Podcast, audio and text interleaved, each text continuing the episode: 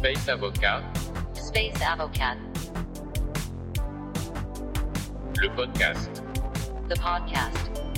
Bonjour à tous et bienvenue à ce nouvel épisode du podcast de Space Avocat. Je m'appelle Numa Isnar et je suis fondateur de Space Avocat, le premier cabinet dédié aux activités spatiales. Aujourd'hui, j'ai le grand plaisir de recevoir Laurent Lemoulec. Laurent, bonjour. Bonjour Numa. Et bienvenue donc sur ce, sur ce programme. Euh, c'est vraiment un plaisir de vous avoir aujourd'hui parce que vous avez une longue expérience dans le secteur industriel et notamment spatial. Et je pensais que c'était très intéressant pour nos auditeurs d'avoir votre retour d'expérience et votre témoignage sur notre industrie. Sans plus attendre, on va commencer par la question traditionnelle du podcast. Quel est votre parcours? Mon parcours, euh, un peu compliqué pour certains, mais finalement d'un classique. Euh, en fait, je suis sorti d'une école d'ingénieur. Je suis mécanicien à la base. Et j'ai été formé et spécialisé plutôt dans la robotique et l'automatique industrielle. C'était mon vœu pieux, les robots. Et j'ai eu la chance euh, exceptionnelle de pouvoir commencer, d'avoir un stage au CNES, directement à Kourou, pour lequel j'ai été amené à être directement sur le premier pas de tir d'Ariane, où j'ai pu développer les automatismes, en tout cas corriger quelques automatismes du, du pas de tir euh, d'Ariane, d'Ariane 1 particulièrement à cette époque. Ça a été pour moi une chance merveilleuse, puisque j'étais passionné de nature et l'Amazonie déjà était déjà un lieu fantastique, et en plus d'atterrir directement dans le spatial, qui était mon deuxième rêve depuis les années Apollo, c'était pour moi le rêve, j'étais déjà arrivé à mon apogée. Ensuite, eh bien, de fil en aiguille, ben, j'ai continué, embauché par Ariane Espace. Euh, j'ai été d'abord dans les équipes euh, du pas de tir, euh, à m'occuper de, de la gestion des logiciels, qui allait très bien avec ma fonction première, mais très rapidement, j'ai dérapé sur les fluides, les carburants de, la fusée, toxiques, cryogéniques, les systèmes de gaz. Et après, j'ai valsé sur la gestion de configuration, premier, première activité, euh, euh, on va dire, de management de projet que j'ai pu goûter, et la gestion du bureau d'études. Après euh, ces deux années passées, en fait, Ariane Espace m'a re-recruté, mais définitivement dans leurs équipes, et euh, je me suis retrouvé dans les équipes lanceurs. Et là, c'était pour moi un rêve fantastique, puisque j'étais euh, dans les équipes d'ingénierie propulsion, responsable du premier, deuxième étage et propulseur d'appoint, des Ariane 1, 2, 3, 4. Euh, c'était pour moi génial, surtout le démarrage de, l'épopée Ariane 4 euh, sur ce deuxième pas de tir, dont j'avais contribué à la recette euh, quelques années précédentes en tant que gestionnaire de configuration. Un démarrage fantastique pour moi et pour lequel j'ai vu plusieurs lancements, des dizaines de lancements en quelques années, fantastique.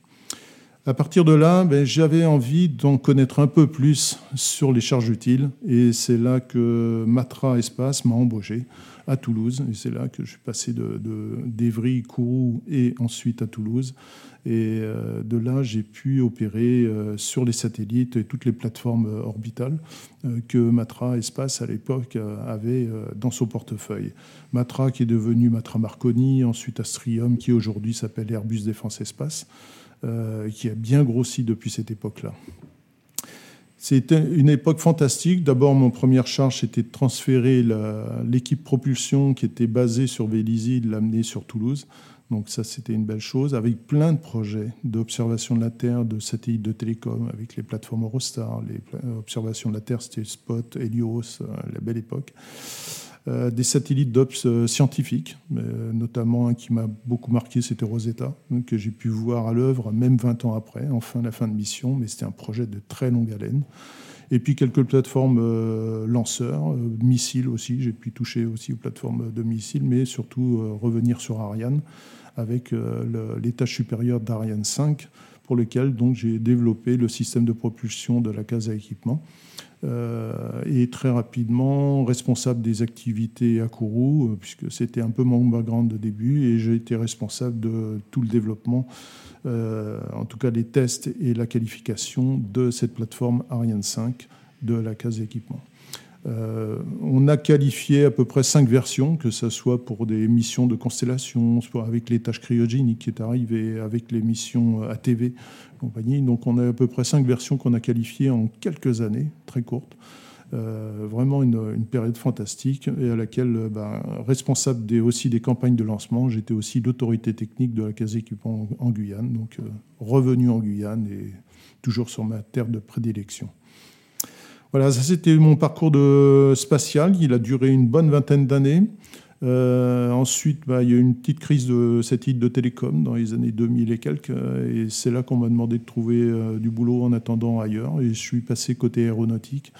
Bah, ça a duré euh, une petite vingtaine d'années aussi. Mais euh, là, j'ai pu peaufiner grâce à une formation que j'avais eue de commercial, euh, finance, achat, stratégie j'ai pu rentrer directement comme euh, directeur de programme euh, à Airbus sur des plateformes, euh, sur des, systèmes embarqués d'avions, notamment les, les, nacelles des nouveaux avions comme la 380, et travailler sur après ce qui a été sur le 350, la, la 320 aujourd'hui, des nouvelles nacelles euh, qui réduisent terriblement le bruit d'un avion.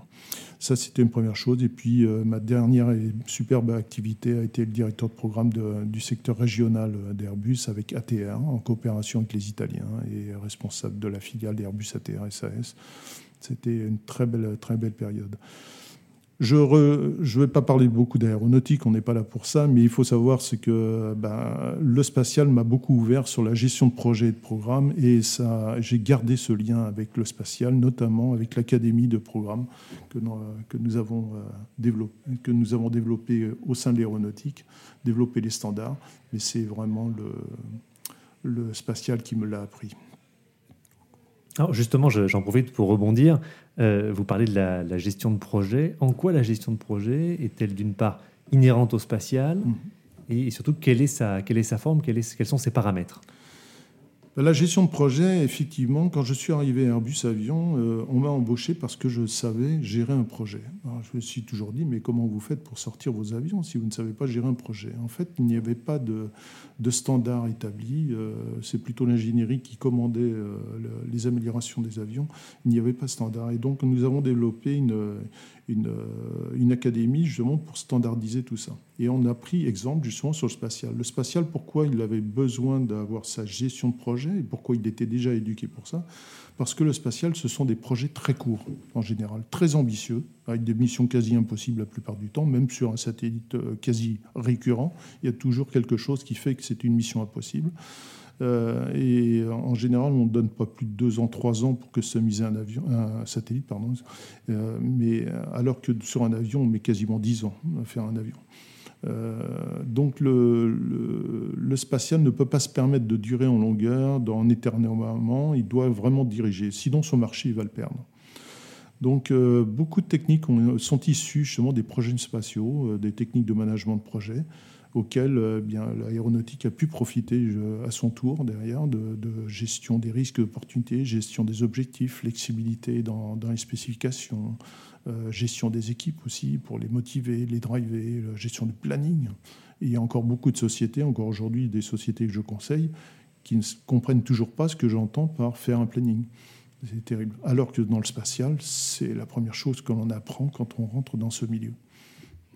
C'est vrai que même euh, ça vient irriguer aussi le, milieu juridique, que tous les contrats spatiaux, euh, le premier objet est vraiment de, sécuriser, autant que faire se peut, parce que bien évidemment il y a des aléas, mais autant que faire se peut, sécuriser ce planning et de prévoir tout ce qu'il peut se passer en cas de défaut ou en cas de retard. Exactement. La gestion du planning, c'est la gestion des, connexions d'une tâche à l'autre, d'un individu à l'autre, d'un système à l'autre. Et donc, à chaque fois qu'il y a connexion, il y a un risque soit de ne pas se rencontrer, soit de diverger. Et ça, cette analyse de risque, d'opportunité, à chaque fois que l'on passe d'une affaire à une autre, c'est vraiment une science, c'est la science du, management de projet. D'accord. Je reviens un peu sur votre grande expérience dans le, dans le secteur industriel et notamment spatial puis aéronautique. Quelle est votre expérience, alors préférablement spatiale, hein, la plus marquante? La plus marquante, euh, je dirais qu'elle n'est pas forcément la plus valeureuse, mais en tout cas pour moi, c'est celle qui m'a le plus euh, éduqué. Euh, j'ai eu cette chance ou cette malchance, en tout cas, de participer à deux récupérations de, lanceurs Ariane, sur Ariane 4 et après sur Ariane 5, euh, quand j'étais sur la case équipement. Euh, c'est-à-dire d'aller récupérer des morceaux dans la nature. Pourquoi, je parle de ça? Parce que c'est un événement qui n'est pas procéduré à la base. C'est vraiment quelque chose qui arrive sur lequel on demande euh, presque d'être à l'initiative d'événements. Mais c'est la méthode que l'on a intrinsèque entre nous qui nous fait ne pas faire de bêtises pendant cette période-là. C'est une période plus ou moins secrète, confidentielle. Et c'est une période sur laquelle on apprend énormément sur nous-mêmes, sur ce qu'on a pu faire avant, qui éventuellement aurait pu conduire à un échec, ou en tout cas qui a, qui a permis de ne pas être le contributeur de cet échec. Mais en tout cas, on apprend énormément. Et le spatial, en fait, s'est forgé et agrandi grâce à la leçon de chaque échec qu'il a pu recevoir. Et vous pouvez voir aujourd'hui combien Ariane 5 a eu d'échecs, quasiment presque aucun, euh, quelques-uns au début, mais euh, après a terriblement grandi. Euh, grâce à justement à ces retours d'expérience. Et pour moi, ces deux échecs m'ont fait prendre conscience que bah, déjà que tout n'était pas gagné d'avance et qu'il fallait apprendre très vite. Et plus on apprend, plus on prévoit les choses en avance, et plus on apprend des quelques ennuis que l'on a pu avoir, et éventuellement par un échec retentissant, ça on ne l'espère pas, eh bien on apprend deux fois plus vite encore derrière. Et le spatial est très fort pour prendre des, leçons, euh, par, euh, leçons du passé. Et, du coup, comment ça se passe quand on va récupérer ces, ces morceaux? C'est quelque chose qui est. Vous avez dit que c'est pas, c'est pas, il n'y a pas de procédure particulière. C'était un petit. Il n'y a pas de procédure. On a, on a des procédures de, de sauvegarde, de, de, de, précaution, tout ça. Il n'est pas question de jouer au cow-boy hein, pendant, pendant tout ça. On demande certainement euh, aux acteurs d'une récupération de, prendre un peu sur eux, d'être, de faire preuve d'initiative intéressante, positive, de bien dialoguer de ne pas faire les choses par hasard, surtout quand on a un morceau de lanceur qui est encore rempli de carburant ou que la pyrotechnie est encore toujours active, hein, ce qui a été le cas la plupart du temps eh bien, on demande aux gens de faire profiter de l'expérience qu'ils ont eue, et notamment pendant les développements où on faisait globalement, euh, je me souviens pour Ariane 5, j'ai amené tout mon matériel que j'avais d'essai, que j'avais en Europe, je l'ai fait venir à Kourou pour avoir du matériel autour de moi pour pouvoir récupérer les, morceaux en pleine sécurité, déminer le, système de propulsion de la case avec mes moyens que j'avais eu en métropole et faire profiter de cette expérience de labo que l'on a pu avoir, le faire profiter sur le, sur le cas. Donc c'est vraiment un esprit d'abord de, de, de l'expérience et un petit peu d'esprit d'aventure, mais avec toujours du dialogue avec tous ses partenaires autour, pour éviter justement de rajouter un risque par-dessus le premier. Vous avez participé à plusieurs euh, projets spatiaux d'envergure. Comment, avec le recul que vous avez à l'heure actuelle, comment est-ce que vous percevez l'évolution euh, du secteur spatial? Je pense notamment avec aujourd'hui tout le New Space, toutes ces vagues de, de, start-up un peu sans précédent. L'époque que l'on vit actuellement est terriblement intéressante et ça peut être effrayant pour ceux qui étaient un peu dans le système un peu conservateur d'avant. Euh, l'époque actuelle fait émerger énormément de sociétés privées et non content d'avoir des sociétés privées à côté des grands groupes ou institutions nationales ou internationales, on trouve beaucoup de start-up. Et à la tête de ces start-up, des jeunes, tout fraîchement sortis quasiment d'école.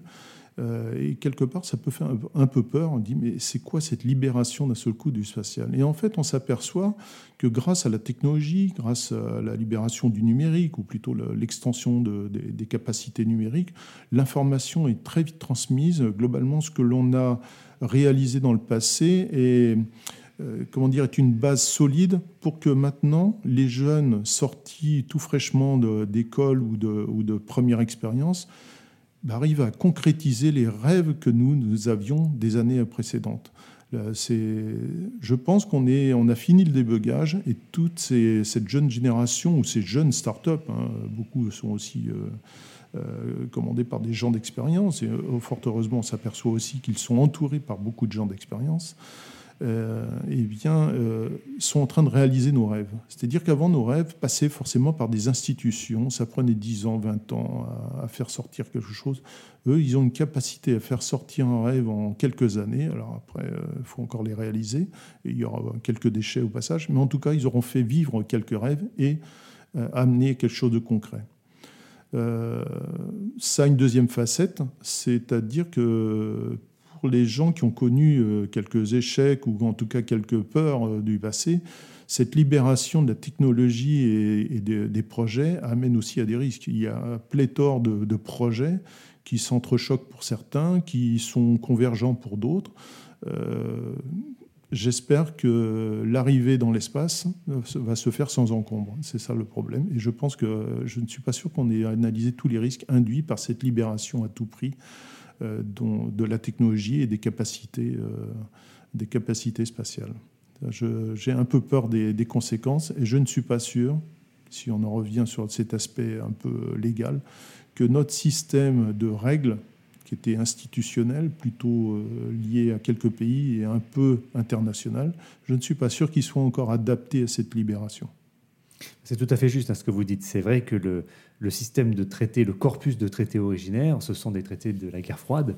Euh, et donc quand même, euh, l'acteur, le second acteur principal a disparu. C'était une logique de deux blocs avec, avec l'Union soviétique. Cette logique est totalement battue en brèche amené dans un monde multipolaire et, en plus avec des industries très différentes portées par plusieurs types de pays. Donc c'est vrai que euh, le système onusien de gestion du droit international de l'espace peut être un peu dépassé, en tout cas sur certains, sur certains sujets. On le voit notamment avec euh, bah, tout ce qui est orbite basse, mais on le voit aussi maintenant avec les, projets d'installation lunaire. Plus tard qu'à quelques jours, on s'est quand même rendu compte que les États-Unis et la Chine veulent occuper sensiblement le même point et là, il n'y a aucun traité, euh, pas même le traité sur la Lune. D'ailleurs, les États-Unis, je crois que la Chine aussi, ne sont pas signataires, donc au moins ça, ça résout le problème.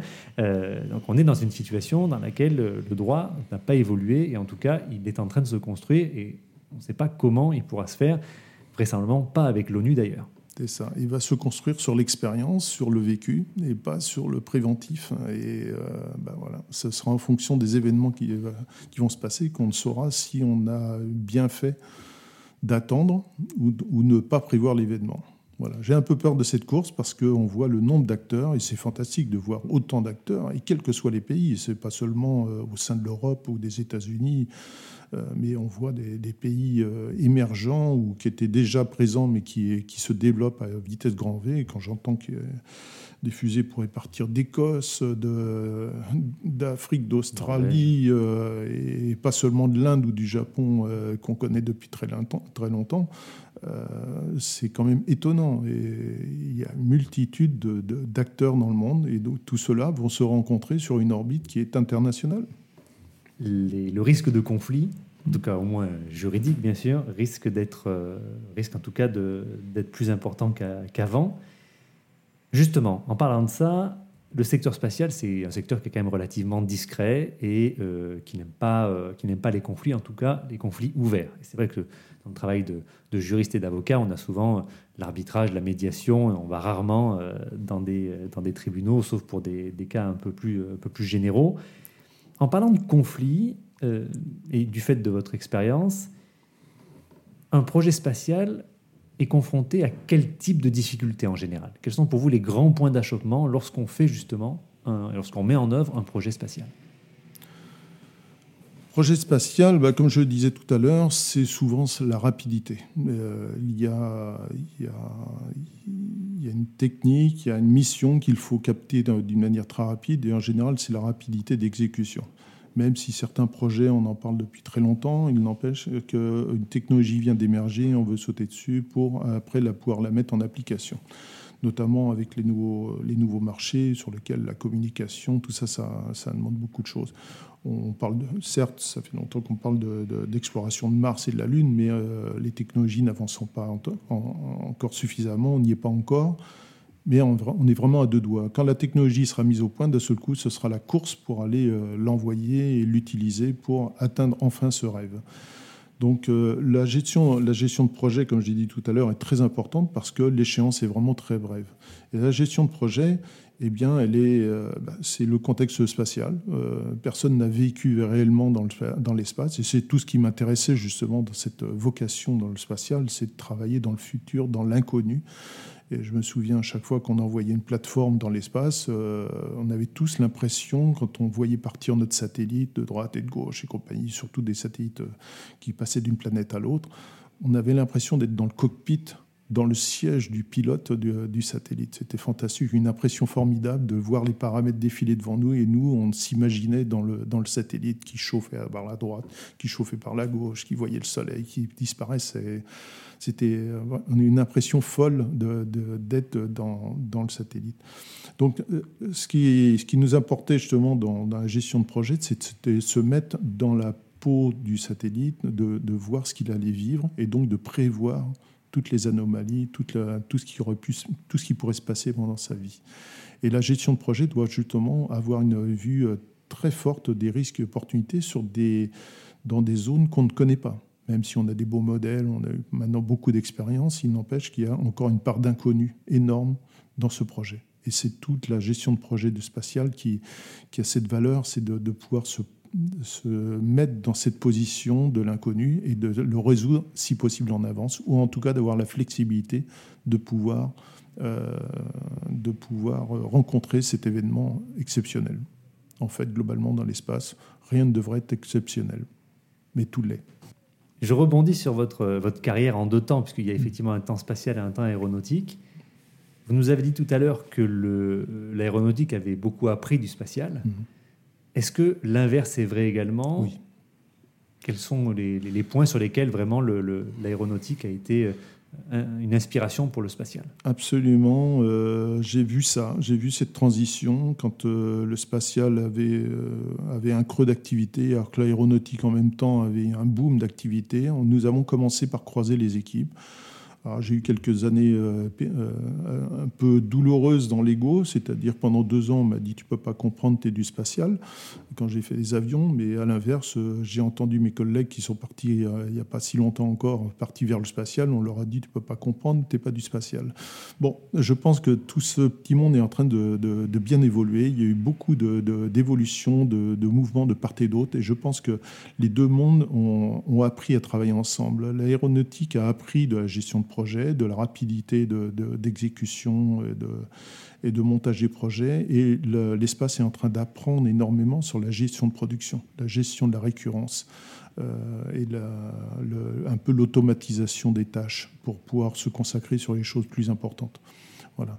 Euh, je véritablement, et j'ai beaucoup de collègues euh, qui ont plaisir justement de rentrer le spatial et d'apprendre d'apprendre ce monde spatial, mais d'amener leur petite science, de, ne serait-ce que de la supply chain, euh, d'avoir euh, des fournitures d'équipements et autres, d'arrêter de réinventer un équipement d'un satellite à l'autre, mais d'essayer de trouver quelque chose, un équipement qui puisse passer d'une génération de satellite à une autre ou d'une mission à une autre, avec plus de flexibilité.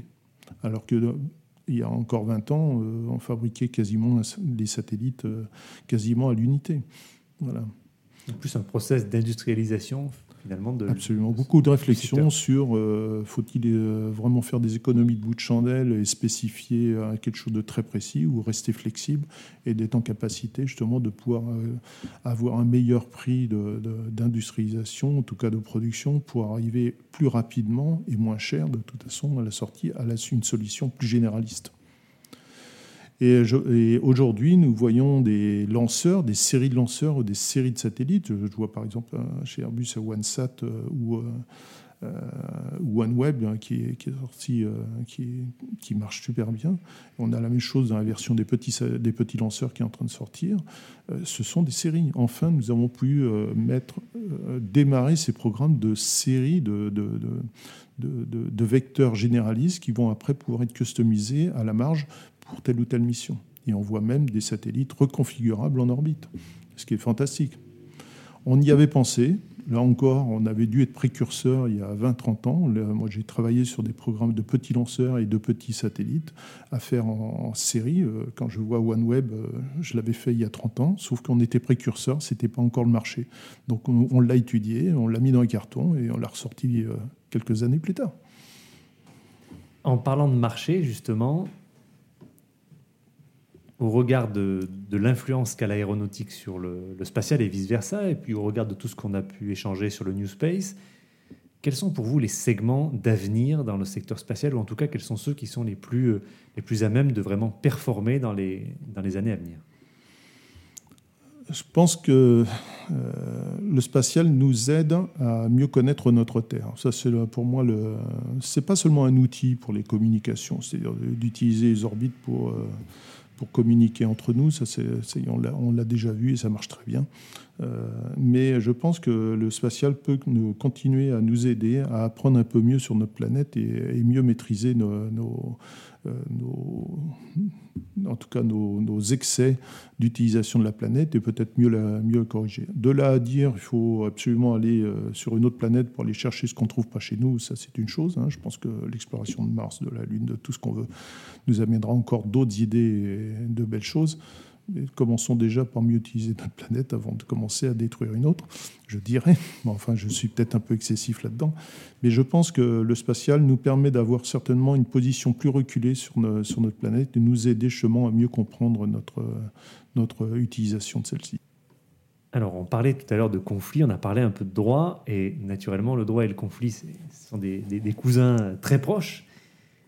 À l'heure actuelle, vous êtes devenu médiateur, spécialisé justement dans le spatial. D'abord, quelle est cette fonction? Quelle est, vraiment votre mission? Et dans un second temps, est-ce que la médiation peut vraiment avoir une place dans un secteur qui est souvent marqué par justement le secret et la confidentialité? Effectivement. Oui, j'ai embrassé cette euh, fonction, on ne va pas dire un métier, c'est une fonction, une fonction qui, a, à mon avis, euh, est très, très intéressante pour des gens qui ont de l'expérience parce que ça permet une écoute. La médiation, en fait, est un mode alternatif de résolution de conflits. Euh, et par essence se détache un peu du milieu juridique pour essayer de trouver une solution gagnante-gagnante entre deux parties qui, n'arrivent plus à travailler ensemble et qui ont un conflit, souvent euh, la plupart du temps, qui dure depuis pas mal de temps. Le spatial, à mon avis, a, fort à gagner de la médiation pour une raison simple, vous l'avez dit, le secret. La médiation permet de trouver des solutions en toute confidentialité. Les débats sont confidentiels. Euh, les parties, le médiateur cherche à rapprocher les deux parties, à retrouver un moment de dialogue où ils vont pouvoir revenir sur l'origine et, sur les conséquences euh, du conflit et trouver d'eux-mêmes une solution. La plupart du temps, ils ne veulent pas que ça se sache parce que ça fait tâche à leur CV, à leur euh, image d'entreprise. Et donc la confidentialité qui est vraiment le socle de la médiation est une part très importante et qui fait le corollaire de, justement du, du secret, leur permet d'ouvrir un débat en pure confidentialité. Et le résultat, de toute façon, restera confidentiel. Deuxième intérêt, c'est euh, bah, la rapidité et, euh, et le, de renouer le dialogue. La médiation permet de, justement de renouer le dialogue. Si une médiation atteint son objectif son excellence, c'est quand elle a réussi à renouer le dialogue et surtout qu'elle a permis de renouer des relations et de repartir sur de nouvelles relations, sur des nouvelles bases. Ça, c'est l'excellence de la médiation. Quand on arrive à ce niveau-là, on dit qu'on a fait une superbe médiation. Eh bien, c'est ce qu'a besoin le spatial. Le spatial, en général, on a parlé qu'il y a beaucoup de sociétés, de start-up, mais en fait, les acteurs ne sont pas si nombreux que ça. Et les acteurs, en fait, se qualifient les uns avec les autres, souvent grâce à des standards institutionnels et compagnie, mais il n'empêche que les, vrais acteurs qui ont beaucoup investi là-dedans, ils ne sont pas nombreux d'être allés au bout de la course et de s'être qualifiés euh, sur un produit, sur une mission. Voilà. Et donc, de permettre de renouer le dialogue permet de rebondir et de, de continuer cette relation. Personne ni de l'attaquant ou de l'attaqué, euh, si tant est qu'il y en ait un qui soit plus attaquant que l'autre, personne n'a vraiment intérêt de rompre une relation avec un autre. La qualification auprès d'un tiers dans le domaine du spatial, comme pour l'aéronautique, est longue et douloureuse en termes de coûts, en termes de durée, en termes d'efforts euh, personnels et d'investissement. La médiation permet justement de renouer un dialogue, de repartir sur de bonnes bases et de pouvoir continuer une expérience, plutôt de retenter la chance avec quelqu'un qui n'est pas qualifié, parce que plus personne n'est sur le secteur. Donc ça, pour moi, c'est une chance fantastique. Et puis, il y a l'espace-temps. La médiation permet euh, de, résoudre, si elle est bien menée, si les parties sont, sont bien en accord avec la finalité, permettent aussi de résoudre le conflit le plus vite possible et ne pas bloquer un projet, ou en tout cas ne pas débloquer la suite après un projet. Ça, c'est particulièrement juste au niveau des, euh, notamment des, des grands contrats, les contrats d'approvisionnement de satellites, etc., où là, vous avez un temps long mais court, parce qu'effectivement, les étapes, sont, les milestones sont très, généralement très serrés et très stratégiques. Et quand vous avez des difficultés, quand il y a, un grain de sable dans la, dans la mécanique, l'issue juridictionnelle euh, est difficilement envisageable. C'est vrai que là, euh, quand on a des acteurs qui, euh, qui sont au bord de, de la rupture de dialogue, la médiation peut effectivement présenter quelque chose de très intéressant, surtout quand elle est menée par, par des experts. Parce que là, il y a effectivement, euh, je pense que le, le juriste doit avoir cette capacité à se mettre un peu en retrait et à laisser parler les experts, quitte après à venir rationaliser dans un langage juridique un accord. Mais c'est vrai que d'avoir des, personnalités qui ont, cette expérience sectorielle importante, c'est un, grand avantage. L'autre avantage à la médiation, c'est qu'il donne la parole aux parties et pas seulement au milieu juridique. Et il faut quand même, et je l'ai vécu dans toute mon expérience, le, secteur aéronautique et spatial, hein, je mettrai les deux en même temps, puisque globalement, tout ce monde s'est un peu harmonisé, c'est un vecteur d'ingénierie. Les gens font des projets euh, de, plateformes spatiales, de satellites, tout ça, par leur trip. C'est des tripes d'ingénierie. La médiation permet justement de, repartir sur, les bases du projet, sur ce qui est ressorti des tripes de l'un et de l'autre, et ça leur permet de, construire une vraie solution technique euh, à leur problème qui est devenu commercial, parce qu'un contrat l'a mis dans ce volet commercial. Mais en général, c'est de la technique qui, qui, n'y est pas allée. La supply chain, c'est du contrat, mais derrière le contrat, c'est des produits à sortir, souvent des produits impossibles. Des produits qui, euh, sur lesquels il y a une volonté absolument de le construire à tel endroit ou de construire avec ceci, avec cela. Donc il y a eu un peu de compromission des deux parties sur, euh, sur l'approvisionnement et à la fin, bah, ça a fait un nœud euh, qui est vraiment le, le responsable du nœud. hein. Voilà. Donc la médiation permet de départager tout ça et de trouver le, bon ratio euh, chez chacun et de repartir le plus vite possible vers une relation normale. Et d'apprendre, et c'est toujours important, d'apprendre du passé. Et de renouer une nouvelle relation en disant on ne va pas le refaire deux fois, cette bêtise. Comme vous l'avez très bien dit, dans le spatial, tout est exceptionnel. Absolument. Effectivement, euh, Exceptionnel avec des gens exceptionnels et euh, ça leur donne la parole. La médiation leur permet de donner la parole. C'est ce qui m'a motivé pour devenir médiateur. J'ai passé quasiment 20 ans à faire le casque bleu entre mes équipes, mes fournisseurs, mes clients et compagnie. Euh, J'ai bien compris que cette expérience devait être mise à profit et ça me plaît terriblement de, de re- de faire renouer des dialogues, en tout cas de faire ressourire les gens et de leur, donner envie de continuer l'aventure. Laurent, un grand merci. Euh, On apprécie particulièrement l'expérience que vous avez et la volonté aussi de transmettre cette expérience-là au service de, ces entreprises du spatial euh, qui doivent gérer justement l'extraordinaire toute la journée et, euh, et qui doivent parfois avoir des, à surmonter des difficultés euh, importantes. Merci Numa. Et C'était un grand plaisir et euh, j'ai toujours à cœur toute cette industrie euh, spatiale qui a été le- mon, mon départ, mon cœur et je l'ai toujours en tête. Et j'ai plaisir justement à aider ce secteur et j'espère que par la médiation me permettra de prolonger ce- cette relation intime. Mais écoutez, j'en doute pas. À très bientôt, Laurent. Merci Numa. Merci beaucoup. Au revoir. Si vous souhaitez obtenir de plus amples informations sur ce programme ou si vous avez besoin de services juridiques, vous pouvez contacter le Dr Numa Isnar par courriel à l'adresse contact@numaisnar.com. If you want more information about this program or need legal services, you can contact Dr. Numa via email at contact at.